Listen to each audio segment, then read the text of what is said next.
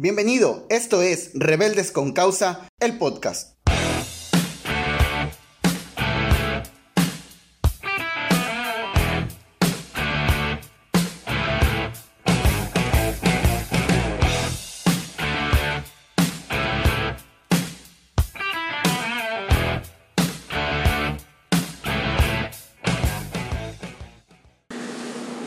Quiero comenzar contándote tres historias. Si tú asistes a alguna iglesia, eh, posiblemente hayas escuchado, muy probablemente hayas escuchado estas historias.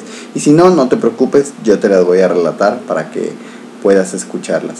Y comienzan en Lucas 15, capítulo, Lucas, versículo, o capítulo 15, versículo 1. Y, y en esta historia Jesús habla de tres parábolas. Pero quiero primero entiendas cuál es la audiencia de Jesús en ese momento. Dice que eran cobradores de impuestos y pecadores. ¿Quiénes eran estas personas? Los cobradores de impuestos de alguna manera estaban aliados a Roma, que era el, el pueblo, bueno, no el pueblo, sino la nación que estaba oprimiendo a Israel. Entonces, para los judíos, para los israelitas, estas personas eran como traicioneros porque estaban trabajando para el pueblo que los estaba oprimiendo. Y los pecadores, pues no hay mucho que decir, simplemente eran personas que eh, no eran dignas de acercarse a Dios según las leyes religiosas de ese tiempo, eran pecadores. Esta es la audiencia de Jesús y estas son las personas a las que Jesús le habla y les dice estas tres parábolas. La primera de ellas habla sobre un pastor que tiene 100 ovejas y dice que se le pierde una y deja las 99 que tenía para ir a buscar esa una que se había perdido y que cuando la encuentra la pone en sus hombros y la trae de regreso. Después de eso dice que llama a sus amigos para que se gozaran con él, para que se alegraran con él de que había encontrado a la, a la oveja que se le había perdido. La segunda parábola es acerca de una mujer, dice que tiene 10 monedas eh, y en su casa se le pierde una. Entonces dice que busca diligentemente, cuidadosamente. Podríamos decir que volteó la casa patas arriba para poder encontrar esa moneda. Y cuando la encuentra, dice que llama a sus amigas, llama a sus vecinas para que se gozaran, para que se alegraran con ella porque había encontrado la moneda que se le había perdido. Y la tercera parábola, eh, normalmente en las Biblias le ponen como título El Hijo Pródigo. Y habla de un padre que tenía dos hijos el primero de ellos, el menor, más bien, le pide su dinero, le dice, oye papá, ¿sabes qué? Dame la parte de la herencia que me toca, ya soy grande, me quiero independizar, eh, ya me mando por mí mismo y cualquier parecido con la realidad es mera coincidencia. ¿eh? Entonces este hijo le pide la parte de la herencia, el padre accede a dársela, se la da y este hijo, eh, el menor de sus hijos, se va y se gasta todo lo que tenía. La Biblia no nos describe realmente quién se lo gasta, solamente dice que lo malgastó. Malgasta este dinero y cuando ya no tenía nada se llegó a, un, eh, a una persona que, que, estaba por ahí en un pueblito y esta persona le da trabajo apacentando cerdos o cuidando cerdos. En ese tiempo este trabajo era denigrante, era lo más bajo que podías hacer de los trabajos. Pero estando en esa posición, él recapacita y dice, ¿sabes qué? Voy a regresar con mi padre, voy a regresar ahí porque inclusive los trabajadores tienen comida, inclusive los trabajadores tienen más comida que yo. Y, este eh, muchacho, dice, la Biblia nos dice que quería comer de lo, del alimento que le daban a los marranos, que eran algarrobas, realmente no sé qué forma tenía eso pero dice que no podía comer. ¿Por qué? Simplemente porque era para los cerdos, no era para los humanos, entonces nadie le daba algarrobas. Y este muchacho dice, ¿sabes qué? Voy a regresar con mi papá, le voy a decir, ¿sabes qué? Perdóname porque me porté mal contigo. Eh, hazme regresar como uno de tus trabajadores. Entonces dice que cuando regresa a su casa, estaba, todavía no llegaba a su casa, su padre lo ve de lejos y dice que corre a encontrarlo. Y cuando se encuentra con él, lo abraza, lo besa. Y cuando su hijo iba a empezar el speech eh, o, este, este diálogo armado para pedir perdón, Dice que, todavía no lo empezaba y su padre llama a sus siervos y les dice, hey, ¿saben qué? Tráiganle vestido, tráiganle calzado y pónganle un anillo. Que mi hijo, el que estaba muerto, ha regresado. El que estaba perdido ha sido encontrado. Y todavía no bastando con eso que le que de alguna manera, imagínate, estaba trabajando con los cerdos, venía pestoso, no sé si tú has ido a algún lugar donde haya cerdos, realmente huele mal, no huele nada bien ese lugar. Entonces, yo imagino que venía todo apestoso de trabajar ahí. Y así es como su papá lo recibe, como su papá lo abraza, lo besa le pone ropa nueva, le pone calzado nuevo y le pone un anillo. Estas tres cosas tenían una representación, que no me voy a extender en eso, pero tenía una representación para el pueblo de ese tiempo. Y, y, no, no, no bastando con eso, el padre dice, ¿sabes qué? Maten al becerro más gordo y vamos a hacer una fiesta, porque mi hijo ha regresado y se arman la, la party del año, ¿no? El, becerro más gordo, barbacoa, carnitas, asado, todo lo que te puedas imaginar que se puede hacer con la carne de, de becerro, eso era lo que estaban ahí comiendo. Y tienen la fiesta, ¿no? Y de repente llega el hijo más grande, el hijo mayor, el primogénito. Y ve esta fiesta acá, el, el reventón a todo lo que da y le pregunta a uno de sus de sus de los siervos de su padre, hey, ¿qué onda? ¿Qué está pasando? No, porque la fiesta. Y el siervo le dice, ah, es que sabes qué, regresó tu hermano y pues tu papá nos mandó matar el becerro más gordo que tuviera para hacerle la fiesta.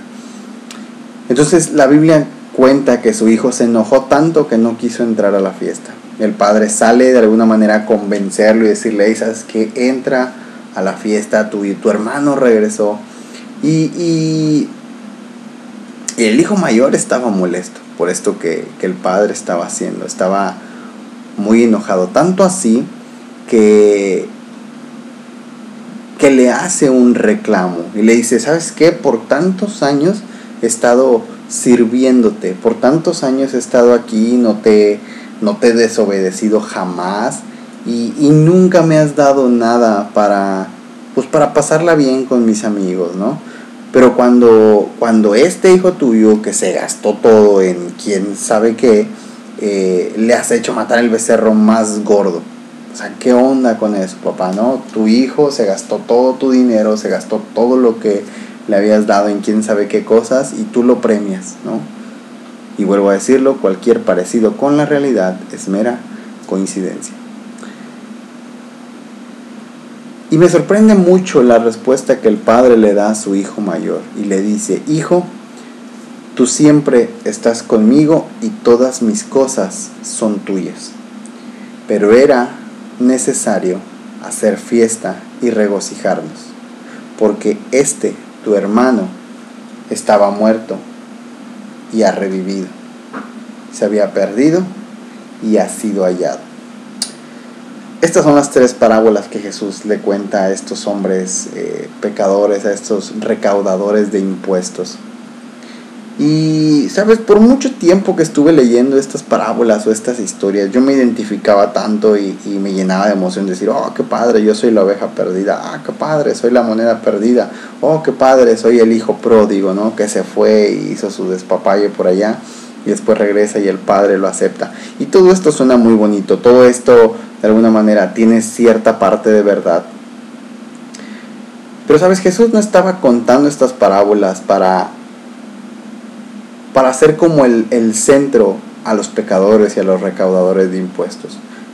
El objetivo de estas parábolas nunca fue poner en el centro a, los, a las personas malas o a las personas que nos identificamos con la oveja, con la moneda o con el hijo pródigo. Ese nunca fue eh, el centro. Eso, eso eh, suena demasiado egocéntrico. Que es egocéntrico no solamente es el hecho de sentirse más, sino también el hecho de sentirse menos. ¿sí? Tal vez tú puedes decir, ay, sí, yo estaba perdido y como a veces nos cuentan esos eh, testimonios que terminan siendo tristemonios, algo así viene siendo el, el egocentrismo. Pero sabes, estas tres parábolas el centro de todo es el pastor que busca la oveja, la mujer que busca la moneda y el padre que sale al encuentro del hijo. Ese es el centro de las historias. Y esto es un poco de lo que quiero hablarte. En primer lugar, como te lo dije, creo que suena demasiado egoísta tratar de ponernos en el centro, tratar de decir, oh, tratar de hacernos menos para para alabar o para de alguna manera glorificar a Dios. Eso creo que no, no, no tiene nada de glorificación. El hecho de, hacernos menos, de, de, vernos como, como gusanos, no sé cómo decirlo, e, e, eso no tiene nada de, de gloria. Sí, Dios nos rescató de todo eso y tal vez algunos estábamos peor que otros. Pero al final de cuentas, Dios preparó de alguna manera todas esas cosas para que nosotros pudiéramos encontrarnos con Él. No quiero decir que Dios las provocó, las permitió para que pudiéramos encontrarnos con Él, para que pudiéramos tener este encuentro y regresar con Él. Esa es la primera. Ahora, la segunda cosa, eh, no fue la oveja quien encontró el pastor, no fue la moneda quien encontró la mujer, no fue el hijo quien encontró o quien salió al encuentro del Padre fue el pastor quien fue a buscar a la oveja, fue la mujer quien estuvo buscando la moneda, fue el padre que corrió a encontrar al hijo. Y este es el punto, que el verbo se hizo carne. En un principio el verbo era con Dios. Después se hizo carne y habitó entre nosotros. Fue Dios en forma de hombre quien vino a buscarnos a nosotros y no nosotros que nos hicimos Dios, que nos hicimos santos y regresamos a buscarlo a Él. Ese es el centro de todo, ese es el centro de toda la Biblia. Siempre va a ser el centro de todo, que fue Él quien vino a buscarnos y no nosotros quienes subimos a encontrarnos con Él. Ahora, Sí, Dios siempre ha estado interesado en encontrarse con nosotros. Y la prueba más, más grande de esto es Jesús, como lo dije. Que vino a este mundo para reconciliarnos con Dios a través de la cruz. Dios sigue buscando al perdido. Y, y la cuestión es el perdido, el que tiene que aceptar que hay un Padre que lo está buscando. Y muchas veces eso es muy, muy, muy complicado de aceptar porque normalmente cosas de ese tipo, o decimos, ¿sabes qué? Me busca por algo, hay una conveniencia, sea de dinero, sea material, sea física, me atrevo a decirlo. Pero Dios busca a las personas desinteresadamente. Inclusive me atrevo a decir, y, esto puede generar controversia, pero me atrevo a decir que Dios no busca a las personas para que cambie. Nosotros cambiamos cuando nos damos cuenta de todo lo que Dios nos ha dado. Y la prueba está que Romanos 5.8 dice, mas Dios muestra su amor para con nosotros en que siendo aún pecadores, Cristo murió por nosotros. Él murió aún siendo pecadores. No murió cuando éramos buenos, no murió cuando ya lo habíamos aceptado, murió cuando éramos malos.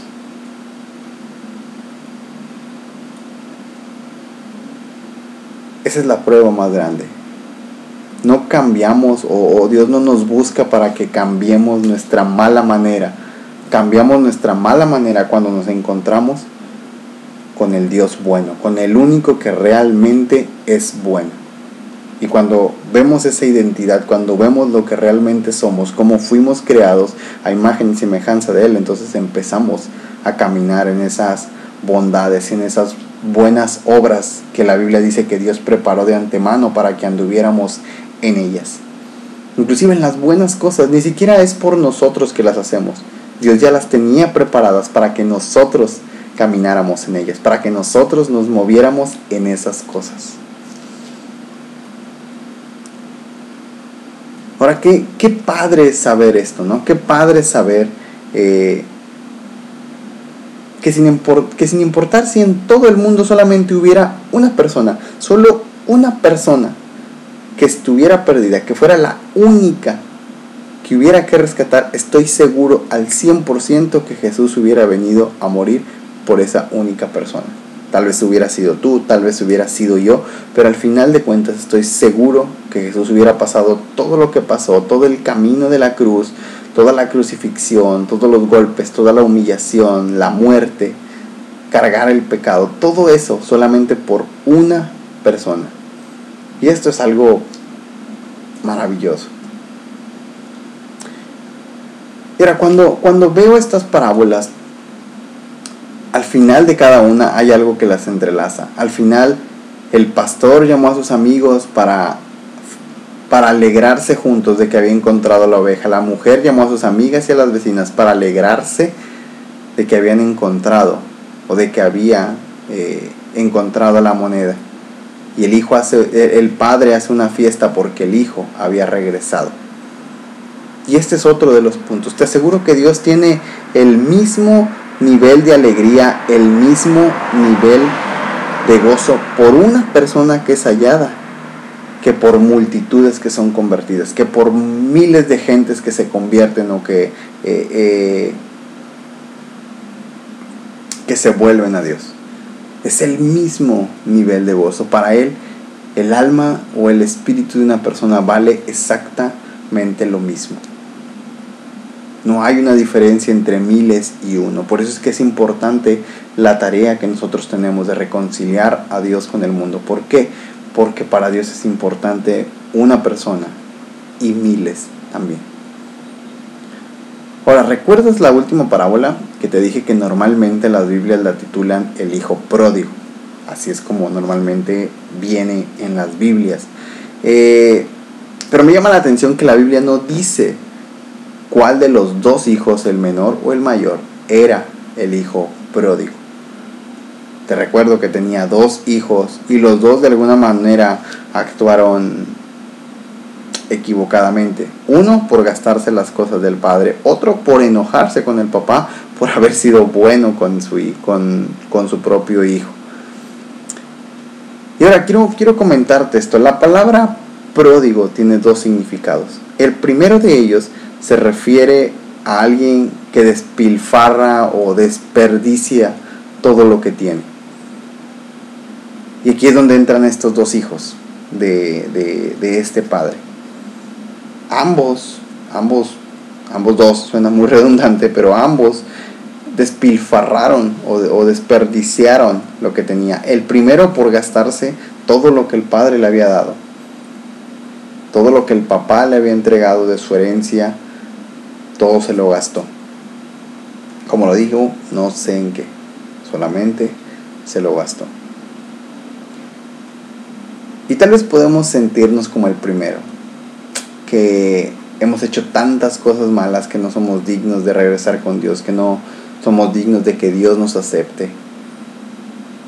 Que inclusive tengo amigos que dicen, no, sabes que cuando yo me porte bien, eh, voy a ir con Dios. Pero eso es tan tonto como decir que vamos a ir al gimnasio cuando ya estemos en forma. No tiene sentido. Vamos a Dios justamente para eso. No somos cristianos porque seamos muy buenos o porque seamos perfectos. Somos cristianos porque creemos en Cristo y porque estamos perfeccionándonos día a día, porque día a día necesitamos más de, de Jesús, más de su identidad, más de su carácter, más de su amor, más de su justicia, de su gracia, de todo lo que Él es. Por eso es que somos cristianos. Entonces, si tú dices, es que yo soy muy malo, no te preocupes, eres el candidato perfecto para estar entre nosotros. Aún caben más personas. No hay cavidad para uno más, así que no te preocupes, eres el candidato perfecto para estar ahí. Ahora,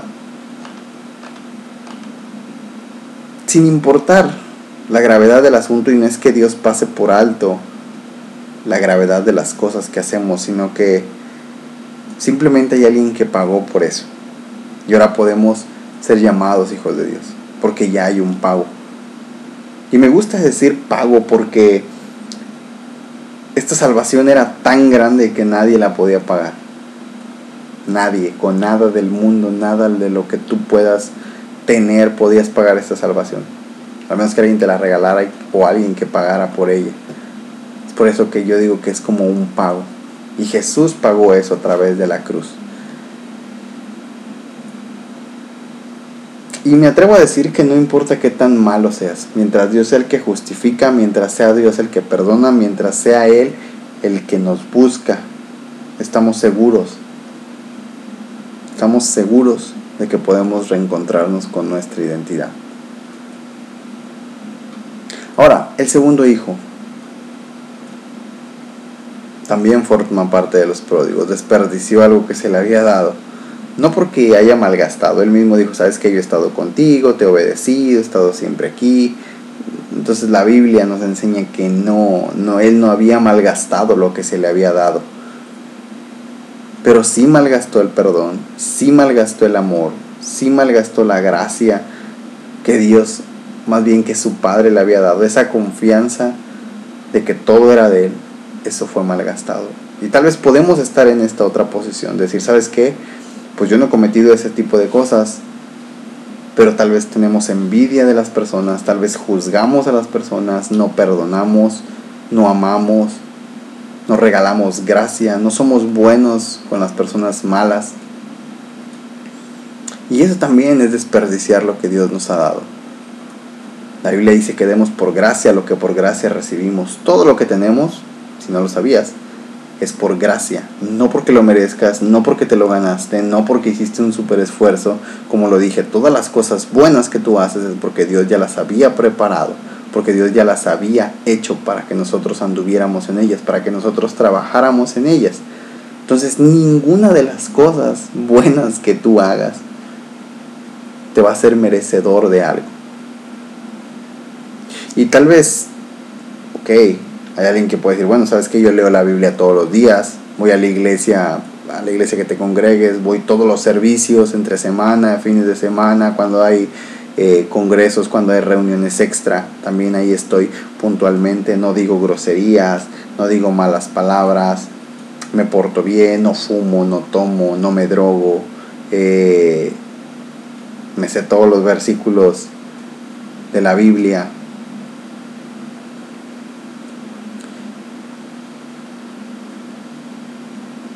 Pero esto no, significa que no caemos en la categoría de, de pródigos. No significa que no estemos desperdiciando mucho de lo que Dios nos ha dado. Como lo dije, si no amamos, no perdonamos, no damos gracia, no somos buenos con las personas, tal como Jesús nos amó, es como nosotros deberíamos amar. Y si no estamos haciendo esto, entonces estamos malgastando lo que Dios nos ha dado. Y tal vez puedes hacer esta pregunta como yo me la hice en algún momento. ¿Por qué, ¿Por qué Dios bendice a una persona que se ha portado tan mal como el padre al hijo menor? ¿Por qué? ¿Por qué lo bendice tanto? ¿Por qué las bendiciones de Dios le llegan mucho más rápido que a mí? Y sabes, creo que tengo tres posibles respuestas. La primera de ellas es que el sol sale para justos e injustos. Dios es Dios para todos, para bueno y para malo y Él bendice a quien quiere bendecir. Y como a veces lo decimos, no se trata de ti, se trata de Él. Tal vez tú puedes estar enojado con Dios y puedes reclamar a Dios y decir, Dios, ¿por qué los bendices a ellos más? ¿Y por qué a mí no, no me bendices tanto? Pero al final de cuentas Dios es Dios y a quien Él quiere bendecir lo va a bendecir. Y no, no quiere decir que a ti no te bendiga,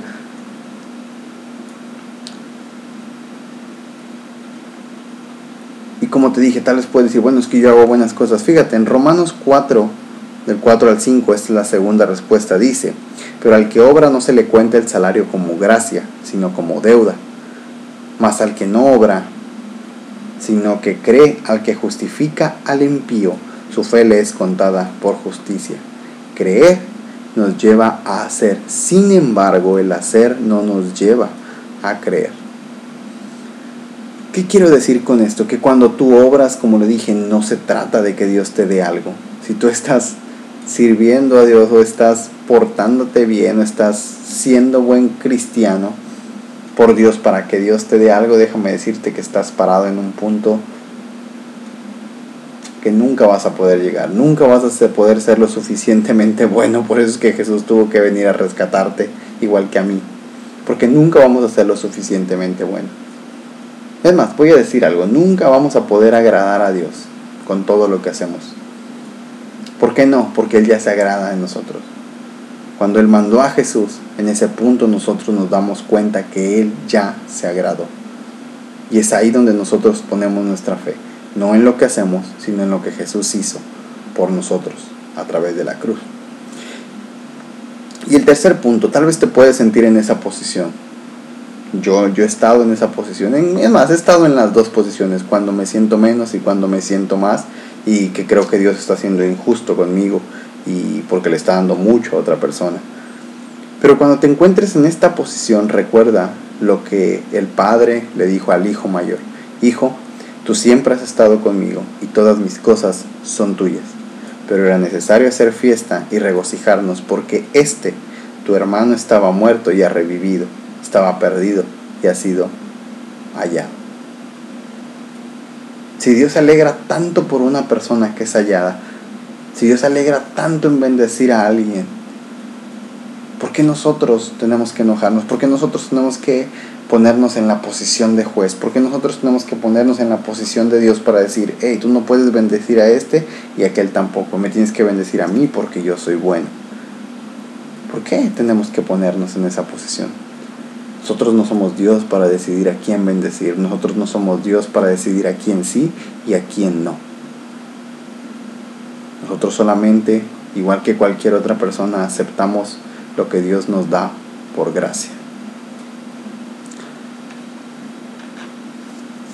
Como te dije, la palabra pródigo tiene dos significados. El primero era alguien que despilfarra o desperdicia todo lo que tiene, material o inmaterial. Y el segundo significado de esta palabra, y creo que es una de las partes de la naturaleza de Dios, es aquel que da en abundancia. Y esta es la, yo creo que es la definición perfecta para definir a Dios para definir, como lo dije, una, una de, las, de los atributos de Dios, ser abundante. Él da con abundancia perdón, gracia, justicia, amor, misericordia, paciencia, todo lo da en abundancia. Inclusive Él mismo se da todo en abundancia. Todo Él se dio en abundancia. Cuando Él entregó a Jesús, no hay nada más grande que nosotros podamos recibir. Lo que Él nos dio fue todo y todo es todo. Su Hijo es todo. No hay nada más allá de Jesús que podamos recibir. Y fue gratuito. No pagaste nada por Él. No tenías que portarte de alguna forma. Solamente teníamos que recibirlo. Y con esto quiero terminar. Quiero que meditemos en esto y que aprendamos de, de Dios, que aprendamos de Jesús que Él dijo que amáramos a nuestro prójimo como a nosotros mismos. Así como Él nos ha amado. Y, y podemos preguntarnos, bueno, ¿y cómo es eso? ¿Cómo puedo amar a mi prójimo? ¿Cómo es que Jesús me ha amado? Simplemente voltemos a la cruz. Voltemos a ver y veamos la manera en que Él se entregó. Fue una manera sacrificial. Fue una manera que no demandaba nada. Fue una manera por gusto, por decisión propia. No porque alguien se la haya impuesto, no porque alguien le haya dicho tienes que hacerlo y es tu obligación. No, fue porque Él decidió hacerlo. Esa es la manera, ese es el amor más puro que nosotros podemos dar. Es el amor en que nosotros deberíamos andar. La prueba más grande de amor que podemos ver es la cruz. Así que si tú te encuentras en cualquiera de estas posiciones, simplemente voltea a la cruz y recuerda cómo Dios nos ha amado y cómo nosotros debemos amar a otros. Y es aquí donde nosotros podemos dar gracias, podemos alabar a Dios y decir, ¿sabes qué Dios?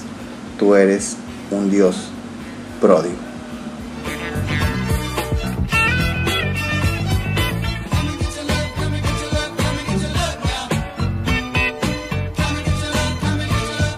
Gracias por quedarte hasta el final. Puedes contactarme en Facebook, Instagram o Twitter como Ulises Díaz. Nos escuchamos en la próxima.